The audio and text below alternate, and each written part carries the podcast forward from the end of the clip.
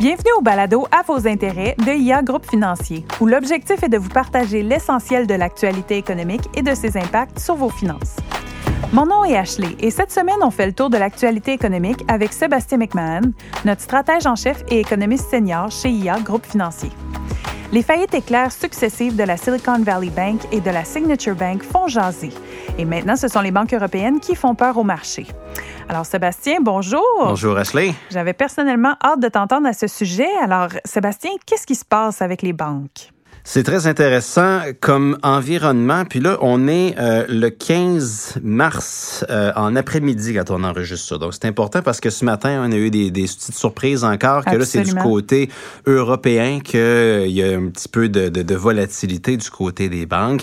Mais pour juste pour mettre ça clair pour commencer, les banques canadiennes sont solides. Il n'y a pas de problème dans les banques canadiennes. Les banques canadiennes sont diversifiées, sont réglementées comme dans peu d'endroits dans le monde ils ont des ratios de capital élevés. Ça veut dire qu'ils ont beaucoup de sous de côté pour euh, assurer la stabilité de leur modèle d'affaires. Donc, on parle pas de problème dans les banques canadiennes. Puis, on n'est pas en train de revivre 2008. En 2008, si vous vous rappelez, ceux qui étaient, ceux qui étaient déjà euh, des investisseurs, disons, ben, intéressés par les nouvelles, ben, vous allez vous rappeler que les banques étaient remplies de produits euh, financiers qui étaient, entre guillemets, toxiques.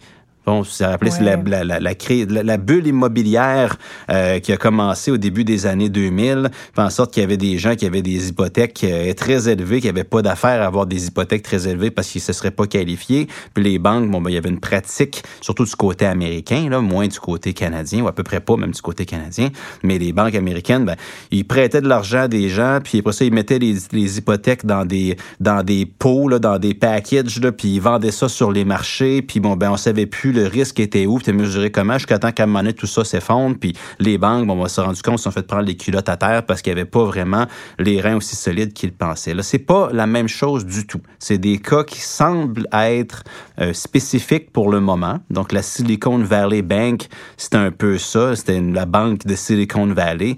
Donc, on, on, on, avait des dépôts qui provenaient euh, d'entreprises et d'individus euh, qui sont dans le monde de la technologie. Puis le monde de la technologie, ça va bien quand l'économie est forte, ça va bien quand les taux d'intérêt sont bas.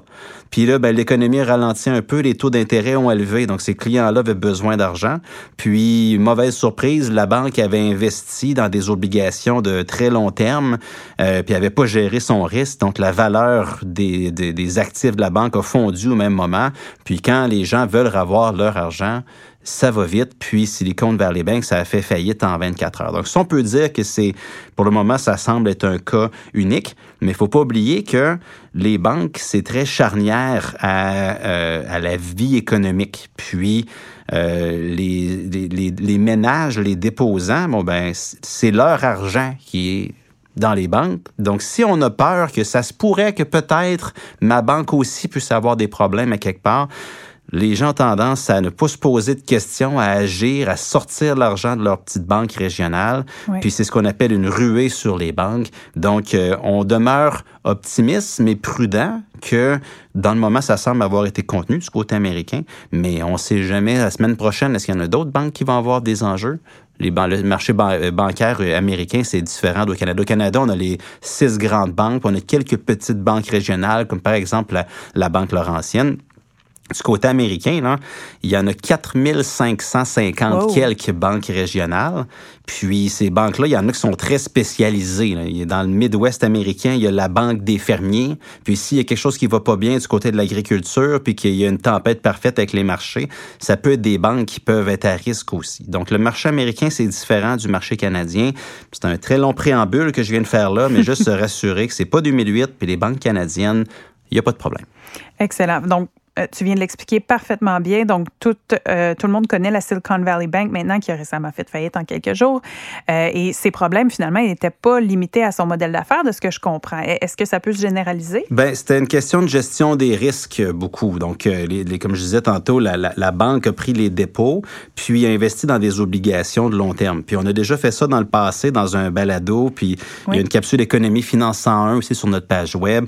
Et quand les taux d'intérêt augmentent, ça fait baisser la valeur marchande d'une obligation. On ne fera pas de mathématiques dans un, dans un balado, excuse-moi, là, c'est difficile, mais c'est un problème de gestion des risques. Puis là, ce matin, on s'est réveillé mercredi, puis là, c'est la banque euh, d'investissement, surtout Crédit Suisse, qui est basée en Suisse, bien sûr, c'est une banque européenne, qui, elle aussi, a eu des problèmes par le passé. Elle a investi dans des fonds, a eu des partenaires qui ont eu de la difficulté, euh, considéré un peu comme un moins bon joueur. Disons, c'est pas, pas un très bon élève aux, yeux des régulateurs, la banque Crédit Suisse, donc a des enjeux qui sont uniques à elle, mais ça fait quand même en sorte que les investisseurs regardent ça, puis disent, OK, ben, peut-être qu'il y a d'autres banques qui ont des relations d'affaires avec elles. Le risque de contrepartie, ces banques-là, peut-être qu'ils font affaire ensemble, on investit dans les titres de l'autre banque, on achète du crédit d'une banque à l'autre.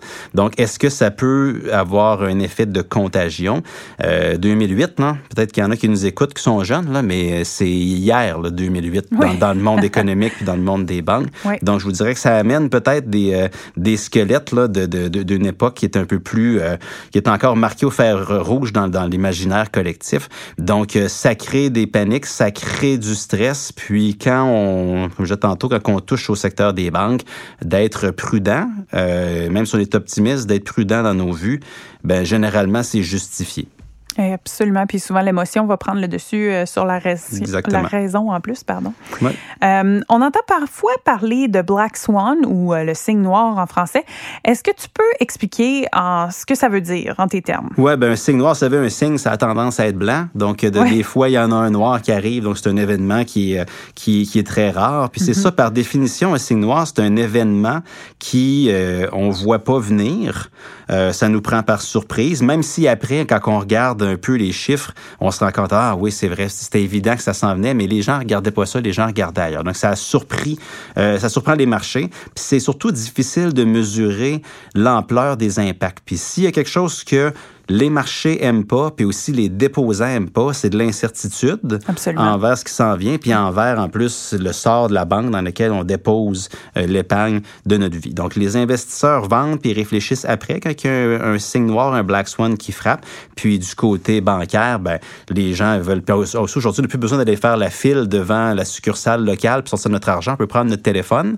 Puis c'est ce qu'on a vu dans les derniers jours euh, du côté américain. Il y a des grandes banques américaines. Il y avait Bank of America ce matin qui, disait que dans les derniers jours, il y a 15 milliards de dépôts qui viennent rentrer parce que les gens disent, OK, ma banque régionale, peut-être que c'est moins sécure, prends mon téléphone intelligent, je m'ouvre un compte dans une autre banque, transfère l'argent, et puis voilà. La ruée sur les banques en 2023, il y a un aspect technologique qui n'est pas négligeable.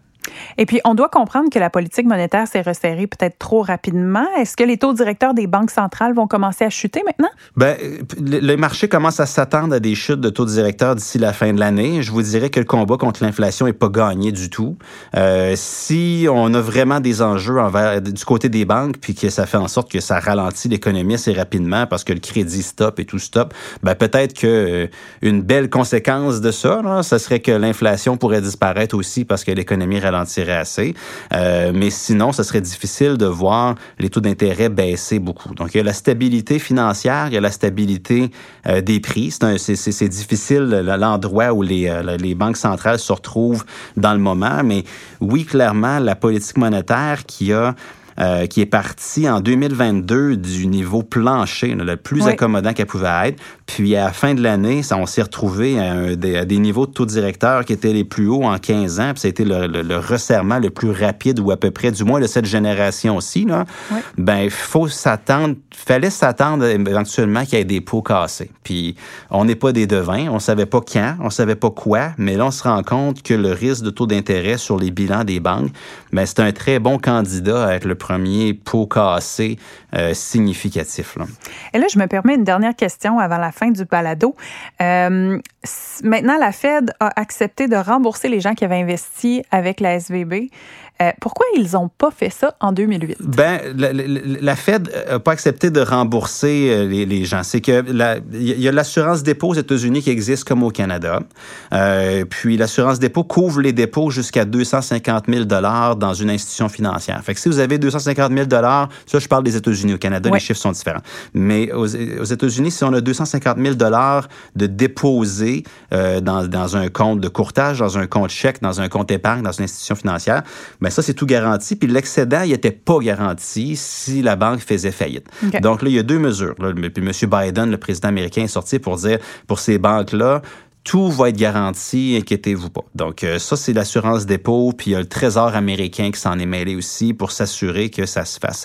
Mais ce que la Réserve fédérale a fait, elle, c'est qu'elle a mis en place un programme qui fait en sorte que les banques, pour éviter qu'ils soient obligés de faire des ventes de feu d'actifs, parce qu'ils ont des obligations, mais s'ils veulent les vendre rapidement, bon, ben, ils vont perdre de l'argent, puis c'est comme ça qu'une banque, ça peut s'atteindre en claquant des doigts. Absolument. Bon, ben, ils ont mis un programme en place pour dire, vous n'avez pas besoin de faire une vente de feu, on va vous prêter de l'argent basé sur le capital que vous avez, juste pour que on, les banques redeviennent liquides tout d'un coup. Puis ça, ça semble fonctionner. Ça semble fonctionner, mais on voit quand même les gens qui disent bravo.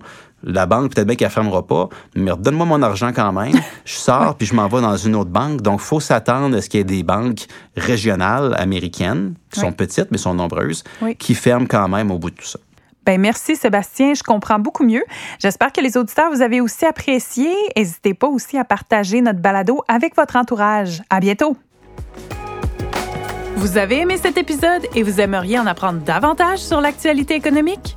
Abonnez-vous à notre balado à vos intérêts, disponible sur toutes les plateformes. Vous pouvez aussi visiter la page Actualité économique sur ia.ca et nous suivre sur les réseaux sociaux.